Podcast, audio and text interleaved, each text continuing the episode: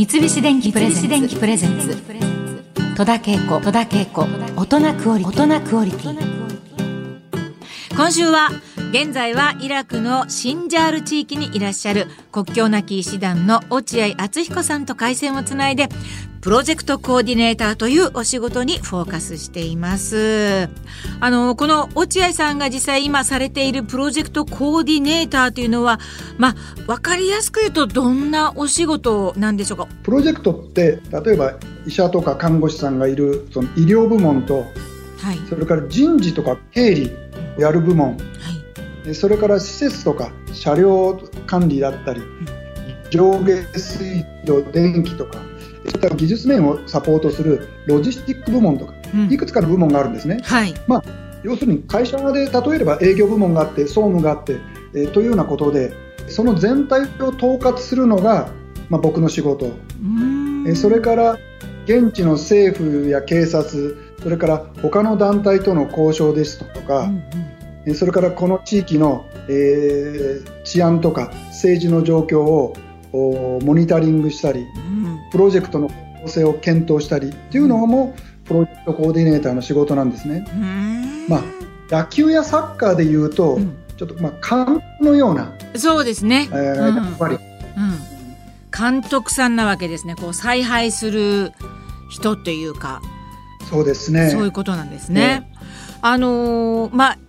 ミッションによって関わる人数っていうのも、まあ、プロジェクトによりだとは思うんですが大体どれぐらいの人数の人でやってるんですか？今の近くのこのプロジェクトですと、えー、海外のスタッフが12人、はい、で現地のスタッフが160人ぐらいですかね。すごい。そうですか。あの国籍は、はい、まあ、バラバラだと思うんですけれども大変ですね。バラバラですね大変ですね。会話というのはえ英語ですか？ええここのイラクの場合だと英語ですね。で行く国によってそれがフランス語だったり、うん、スペイン語だったり、っていうのが、えー、大体3つの言語がどれか仕事上の言語になりますね言葉。そうなんですか。あの落合さんはねあのもともとラジオディレクターをされていたということでこうノウハウが役立ったみたいなことはあるんでしょうか？あのラジオもまあ、言ってみればプロジェクトみたいなものだと思うんですよね。うん、一つの目標に向かって、まあ、いろんな立場の人が、まあ、寄せ集め的にこう集まって、え作っていくと仕事をしていく、うん、という意味では国境なき医師団のように世界各国からいろんな人が集まってその一定期間一緒にこうものを作っていく仕事をしていくというのは似てると思いますね。うんあとラジオも特に生放送なんかですと時にはあまり確信が持てなくても何かしらの決断をしなきゃいけない。生放送だとそのまま時間が流れてしまうので、はい、多分戸田さんがやられている舞台も何かあった時も止めるわけにはいかないのでとにかくなんか決断して進めなきゃいけない。確かに。それはあの今の例えばプロジェクトのコーディネーターっていうのも自分がどうしても100%確信が持てなくてもどっかで決断してそれが自分が責任を取るっていうそのなんて言うんでしょうね度胸というか、うん、はったりというか、うん。うん、こんなのもラジオで学んだかもしれません。いやものすごい多分役立ってるんじゃないかなという。さてさて世界中を中期長期滞在しての活動をされているわけですけれども落合さんの拠点といいますかあのご自宅はどちらにあるんでしょうか？あの東京になります。あの妻が東京で、うん、えー、今一人で暮らしています。そうですか。国境なき医師団の海外スタッフは基本的には単身赴任なんですね。そうなんですかえーと、先ほどこちらの海外スタッフが12人いるっていうお話しましたけども、はい、えー、一つの建物屋根の下にみんなで共同生活をしてるんですね、はあ、部屋は、まあえー、個室があるんですけども、うん、食事だったりバストイレは全部一緒で、はい、ということで家族を連れていくっていうプロジェクトは、うん、ああまりないんです。うん。そうなんですね。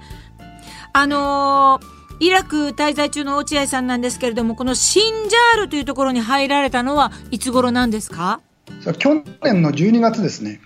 まだまだ、うんうん、あと3か月ぐらい、えー、こっちにいます。あそうですか。今回のこの目的というのはどういったことなんでしょうか？このシンジャールという地域なんですけども、はい、あの7年前にイスラム国という、うん、まあ、過激派に占領されたんですね。はあうん、それでヤジディ教徒の多くがですね虐殺されたり、うん、誘拐されたり、うん、奴隷にされたというところなんです。で町が破壊されてみんな家を失ったり、えー、また基本的な行政サービスですね。教育とか病院とかもなくなってしまったんです。で今でも20万人以上の人がもともと住んでいたところを追われて、えー、国内の別のところで、えー、避難民キャンプになった、えー、住んでいたりというところなんですね。うん、で、え現在でも3000人のヤジディ教徒の人が行方不明のままなんです。でえー、国境なき医師団は、うん、3年前からあここシンジャールにあるシヌニの病院で、はい、え救急小児産科、えー、メンタルヘルス部門を現地の保健省と一緒に運営してるんですね。うん、で僕が想像することもできないぐらいの壮絶な経験をしてきた、えー、ヤジディ教徒の人がほとんどなのでメンタルヘルス精神的サポートっていうのが、まあ、すごく重要な、えー、活動の一つになっています。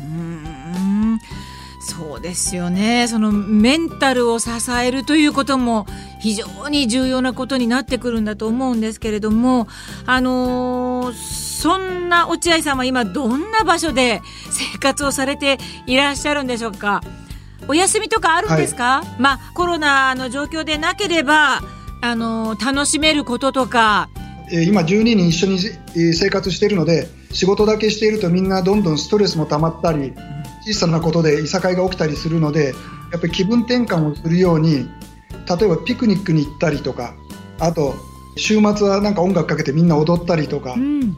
えーと、寿司パーティーも今まで2回やりましたね。えー、そうですか。えー、やっぱりそえー、日本から、うん。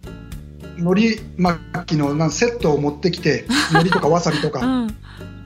えー、醤油も持って行って、うん、初めて食べるアフリカ人のスタッフもいるんですけども、うん、海苔の巻き方なんか教えて最初は太巻きみたいなすっごい太いのを作っちゃうんですけども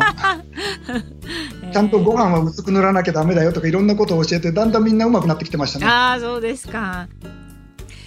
現在はイラクで活動されている落合敦彦さん。え去年は中東のイエメンで新型コロナの治療センターを開設するというプロジェクトを手掛けられたそうですね。これまさになんか今できることっていうかこれはなんか最初もともと予定になかったことだと思うんですけれども。これね、コロナって世界中でこれ誰も知らない新しい病気だったので当初どうやって感染するのかとか、うん、どうやって予防するのか、治療法はどうなのかっていう明確なこう指針がなかったんですよね。はい。例えば昨日まで良かったっていうものが今日になってダメになったり手探りの状態でやらなければいけなかったっていうのがまず一つ苦労したところですし、それからまあ世界中で流行したので防護服も届かない足りなくなったりとかあとイエメンではその市民の間で、まあ、コロナにかかって病院に行くとそのまま殺されちゃうとかいろんなデマがあって、えー、みんな病院に行くのを怖がってまた医療従事者も怖い病気なのであんまりその治療センターで働きたくなくって人を集めるのも苦労したりとか、あとコロナの治療って、えー、酸素なんですね、うん、その肺炎になって、はい、で肺の機能が低下してそれでこう酸素を吸入するっていうことなんですけどもあのヨーロッパ、アメリカとか日本の病院って病室の壁にも酸素のこうなん出口があって、うんうん、そこからこう酸素を吸入するんですね。はいはい、でもそういうシステムってえー、イエメンとかにはあまりこうなくてああそういうあのシステムがないってことですね。はいその酸素ボンベっていうのがプロパンガスの大きいのぐらいのサイズで1つが70キロぐらい重さがあるんですけども、うん、その1人の患者にそれが1日56本いるんです。でそれを当時そのイエメンの病院の ICU はこれがまた2階にありましてですね、うん、しかもエレベーターもないと。60キロの70キロのボンベを人力でこう担いで ICU にっていうのを1日何十往復も何十本もやらなきゃいけないっていうので、それはもうヘトヘトになってあともう、えー、それだけの数が供給できないということもあって、そこは、えー、患者を制限しなきゃいけない時期もあってそれはすごく残念でしたね。いやそれは大変でしたね。あのー、まあそんな大変な思いをされてもそのなんでしょうね落合さんがいろんな現地に向かうその原動力になっているものはどういったことなんでしょうか？結局僕自身がそれをやってて楽しいし、うん、好きなんですね。あ楽しいですだから楽しいですね、うん、なんかいろんなこう使命感があるのかとか、えー、例えば憤りだったりとか不条理なことに対する思いとかはあるんですけどもでも一番行き着くところはやっぱり楽しくて、うん、えー、これをやってるのが好きなんですね。僕がいるのは数ヶ月せいぜい1年ですから、うん、えー、そこの場所にいなきゃいけない、えー、そこから出ることができない人に比べれば、もうはるかに恵まれてる、うん、えー、それはあまり、まあ、苦にはならなくて、やっぱり好きだからやれだと思います。そうですか。あの落合さん、イラクからの帰国はあの予定あるんでしょうか？はい、えーと、6月頃に今年の6月ぐらいにですね、はい。うん、えー、日本に帰国の予定です。予定ということで6月ぐらい。日本に帰ったらまずやりたいと思ってらっしゃることはありますか？えっと、まずはその、えー、日本に残している、まあ、妻に、はい、えー、お礼を言いたいですね。待っててくれ、うんうん、そうですよね。それからまあそうですねのんびりとちょっと温泉にでも入ってゆっくりしたいなというのはありますね。はい、いいですね。当たり前なんですけど。いやいやもうぜひ行っていただきたいと思いますけれども、落合さんあの最後になりますけれどもあの番組を聞いてくれてるリスナーの方に何かちょっとメッセージありましたらお願いしたいです。はい。国境なき医師団はですね、えー、1971年にフランスでスタートしてえ今年で50周年を迎えることができたんですね、うん、えこれもあの一重に皆さんのご支援の賜物であると思います。どうもありがとうございます。で10周年を迎えたことを嬉しく思う反面ですね、まあ、僕たちのような団体が50年経った今も必要とされる状況にあるっていうのはちょっと残念にも思いますし、やっぱり憤りを感じます。でこの後50年なんか僕たちのような団体がもう必要とされないような、まあ、世の中が、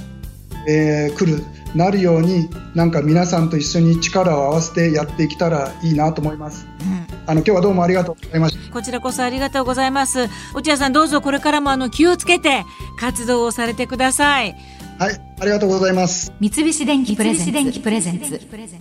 戸田恵子、戸田恵子、大人クオリティ。大人クオリティ。